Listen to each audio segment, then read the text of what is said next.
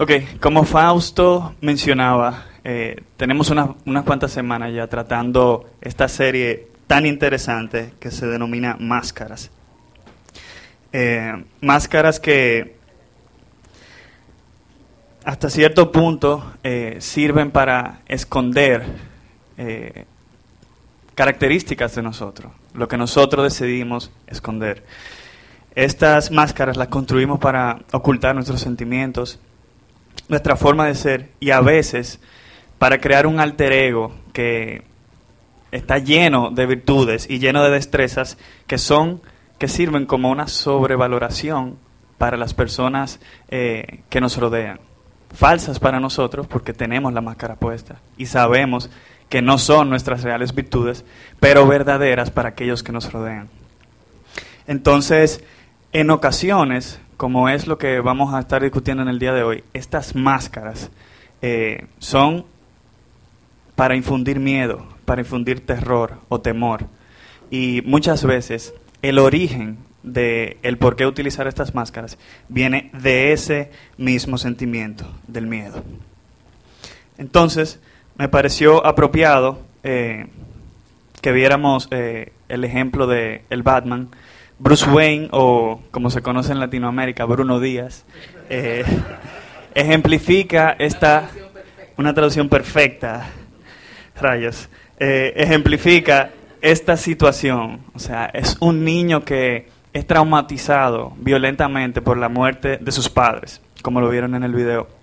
Y experimenta un terror similar cuando al estar eh, corriendo detrás de la mansión luego de, la muerte de sus padres en el funeral, eh, cae en un foso, en una cueva llena de murciélagos. Y estos murciélagos lo arropan, lo envuelven. Y ese tipo de, de miedo, ese terror que sintió en ese momento, fue bastante similar al que él sintió en el momento en que sus padres murieron.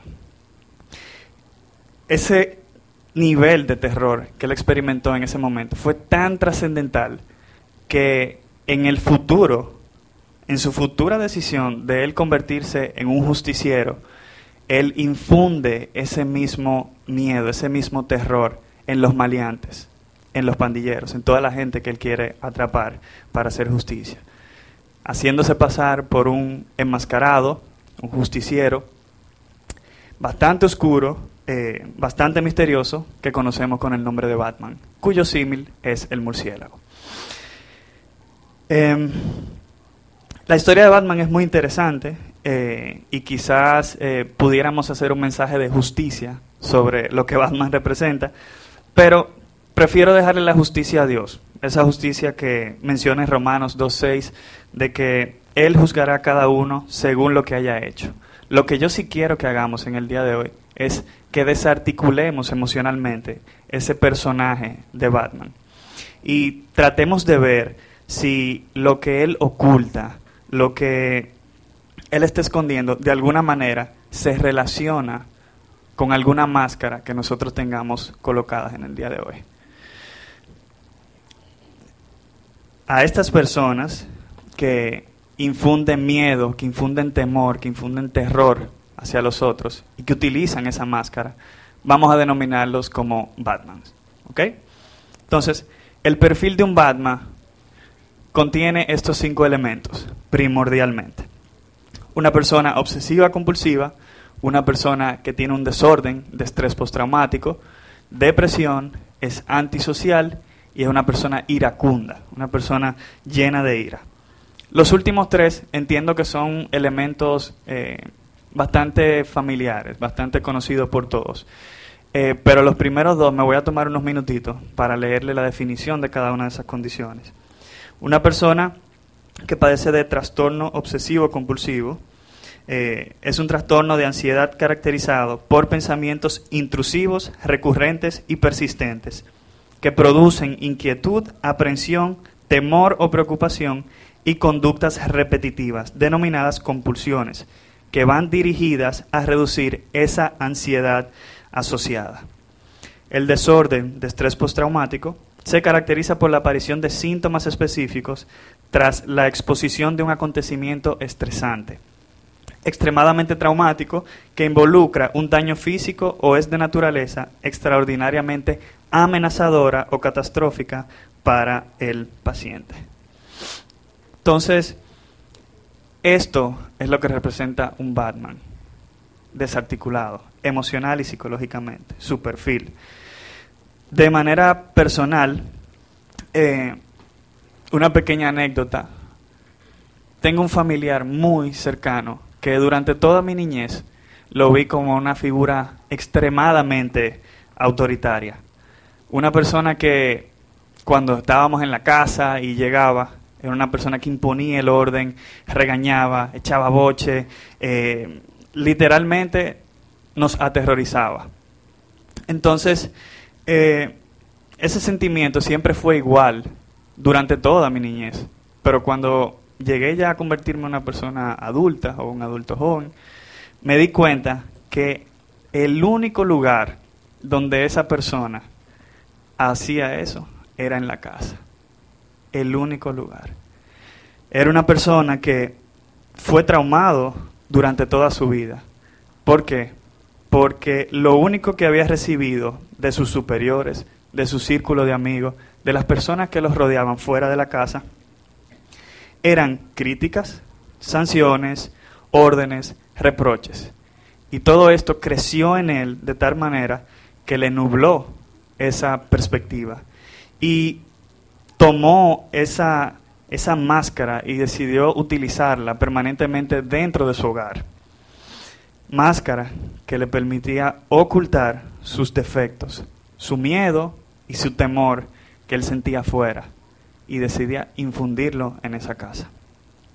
Indiscutiblemente estos síntomas o condiciones eh, pueden invadirnos en cualquier momento a nosotros, porque somos seres humanos, eh, por lo que no estamos exentos a padecer de alguno de estos eventos emocionales en cualquier momento.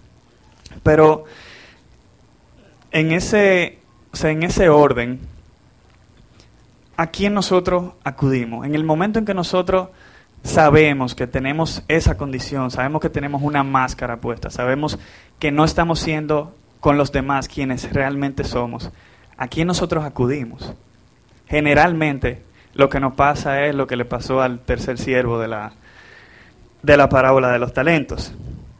Si leemos en Mateo 25, del 24 al 27, podemos ver eh, Dice, por último se presentó el siervo que tenía una sola bolsa de plata y dijo, amo, yo sabía que usted era un hombre severo, que cosecha lo que no sembró y recoge las cosechas que no cultivó. Tenía miedo de perder su dinero, así que lo escondí en la tierra. Mire, aquí está su dinero de vuelta. ¿Qué pasa? Ese siervo que tuvo miedo, que se escondió, que escondió ese don que se le dio en ese momento, ese talento, no lo puso a producir. Entonces, muchas veces a nosotros nos envuelve ese miedo, nos atrapa ese miedo. Ese miedo persiste en nosotros, aun cuando lo reconocemos, aun cuando sabemos que tenemos que cambiar esa situación. Y cuando estamos en esa situación, lamentablemente, a quien acudimos son a quedarnos con la máscara puesta. Como el siervo, nos volvemos personas que creen que nada pasa, pretendemos que nada pasa, decidimos no pedir, no pedir ayuda, nos volvemos personas autosuficientes y nos escondemos. Características que no deberían ser en un cristiano.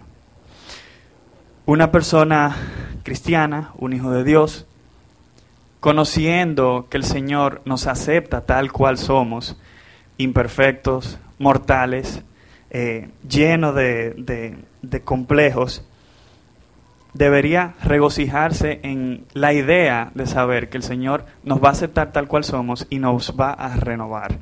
Entonces, la pregunta no debería ser a quién acudimos, sino a quién tenemos que acudir. Como cristianos y como hijos de Dios, si sabemos que tenemos esta máscara puesta, a la única persona que no estamos engañando es a Dios.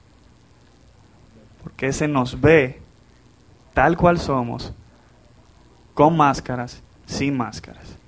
Podemos engañar a todo el mundo a nuestro alrededor y que la gente diga, wow, qué admirable. Pero Dios, quien nos va a pasar factura al final del día, sabe quién somos. Entonces, eh, la palabra nos insta a hacerle frente a nuestros temores mediante el amor que el Padre nos ofrece. Y en este momento, sabiendo eso, debemos quitarnos esa máscara. Porque ya en ese momento debemos delegar todo eso que idealizábamos como una coraza y entregarnos tal cual somos al amor de Dios. Primera de Juan 4:18 nos menciona, porque el amor perfecto expulsa todo temor. Si tenemos miedo es por temor al castigo. Y esto demuestra que no hemos experimentado plenamente el perfecto amor de Dios. En Isaías 41:10 eh, nos habla también de que no tengamos miedo, porque yo estoy contigo, no te desalientes, porque yo soy tu Dios. Te daré fuerzas y te ayudaré, te sostendré con mi mano derecha victoriosa. De igual manera, 41.3 Isaías también menciona que yo te sostengo sobre tu mano derecha, yo el Señor tu Dios, y te digo, no tengas miedo, aquí estoy para ayudarte. Dios, Dios, Dios está ahí para ayudarnos. Nos toma de la mano. Si de alguna manera tenemos la capacidad de drenar esa persona que estamos pretendiendo ser y entregarnos a ese amor completo de Dios, nuestros miedos desaparecerían completamente. Lo gracioso es que a veces sabemos lo que tenemos que hacer, pero nuestro nuestro miedo a, lo visionario, nuestro miedo a lo intangible, a lo espiritual, es tan complejo que muchas veces es fuertemente superado por lo real, por lo que podemos ver, por lo tangible. Y realmente eso me recuerda mucho a una historia muy, muy popular, que seguro muchos de ustedes la han escuchado, sobre aquel alpinista que decidió pues entrenar durante un buen tiempo para escalar una montaña súper, súper alta. Emprendió su, su escalada. Eh, a medida que fue pasando el día, cayó la noche, cayó la tarde, pero decidió en su afán, por ser afanoso, seguir subiendo esa montaña, escalar hasta la cima, escalar hasta el tope, a pesar de que la visibilidad era prácticamente nula. Muy cerca de la cima, porque no estaba viendo casi nada, se resbaló, cayó al vacío.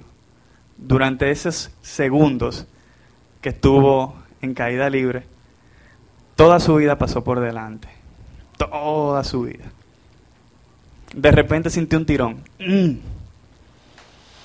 Una de las estacas que fue clavando a medida que subía, lo sostuvo. Quedó tendido o suspendido, realmente, en el aire.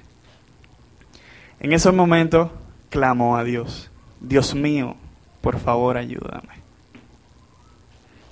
El Señor le respondió, Hijo mío, ¿crees que yo te puedo ayudar? Respondió él, claro que sí. El Señor le dijo, toma tu cuchillo y corta la cuerda. Un paso de fe, ¿no? Difícil. En su situación, bastante difícil. Aquel alpinista, aterrorizado a la que estaba oyendo, decidió no irse por lo espiritual, lo que él sentía, sino por lo tangible en ese momento.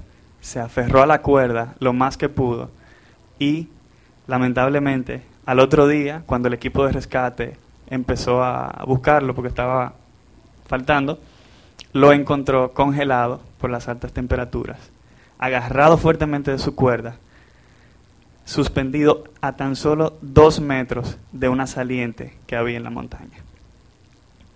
A tan solo dos metros de su salvación. Entonces, esto es lo que usualmente hacemos. Preferimos lo tangible a lo espiritual, una y otra vez. Preferimos hacer lo que creemos que nos conviene. Y cuando hacemos eso y echamos a esa espiritualidad, echamos a Dios a un lado, nos estamos alejando del reino de Dios. De la misma manera en que nos alejamos del reino de Dios, nos estamos sumiendo en lo oscuro, en las tinieblas. Y eso lo hacemos una y otra vez. Entonces, eh, yo entiendo que hay un pasaje que nos puede ayudar bastante a entregar nuestro corazón, a, que ese corazón de nosotros pueda realmente descansar en la promesa de Dios y de esa manera conocer ese perfecto amor de Dios.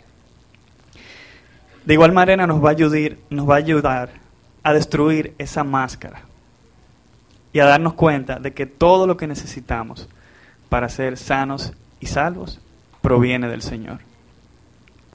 Es el Salmo 23 y dice así, el Señor es mi pastor, tengo todo lo que necesito.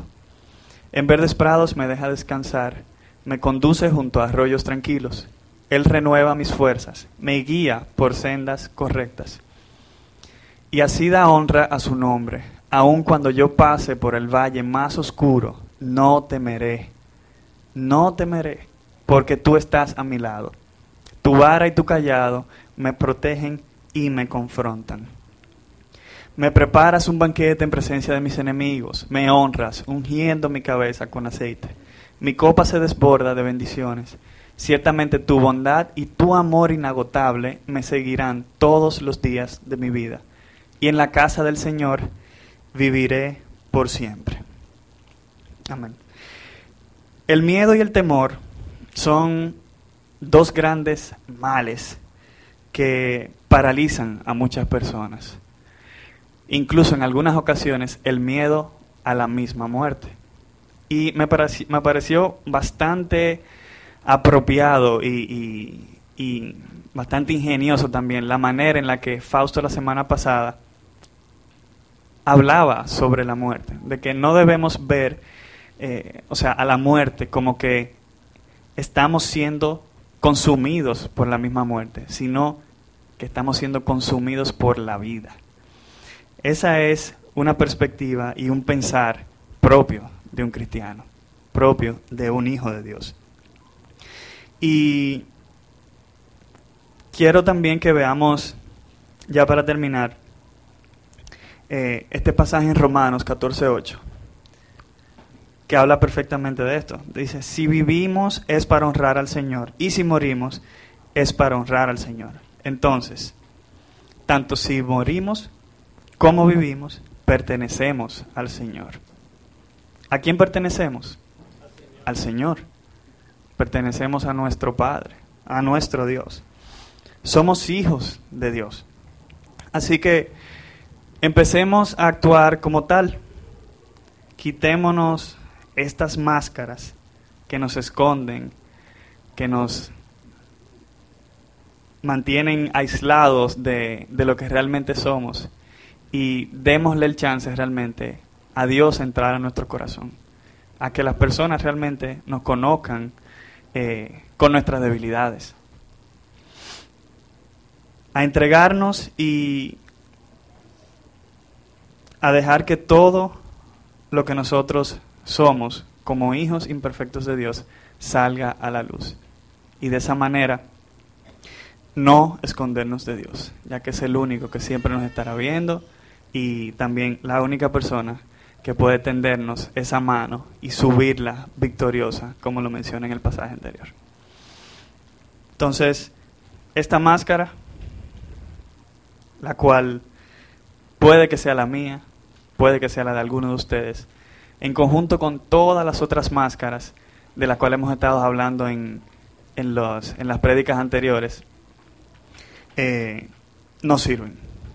No sirven para el cristiano. Entonces tenemos que hacer, reconocer que la tenemos y, como han hecho anteriormente, dejarlas en la cruz. ¿Por qué no oramos?